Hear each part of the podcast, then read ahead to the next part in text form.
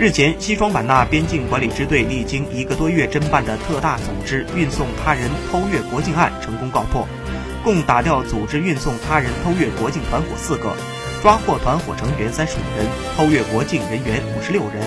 查堵遇非法出境人员二十六人，查扣涉案车辆二十六辆。今年春节期间，确认熊某驾驶的一辆白色现代轿车有运送他人偷越国境的嫌疑，该支队立即成立专案组。开展专案侦查，将运送他人偷越国境的熊某抓获，查获欲偷渡出境人员廖某等三人，又将负责探路的秦某抓获。经过一个月的侦查和部署，将主犯高某等抓获。高某勾连景洪黑车司机和部分边民，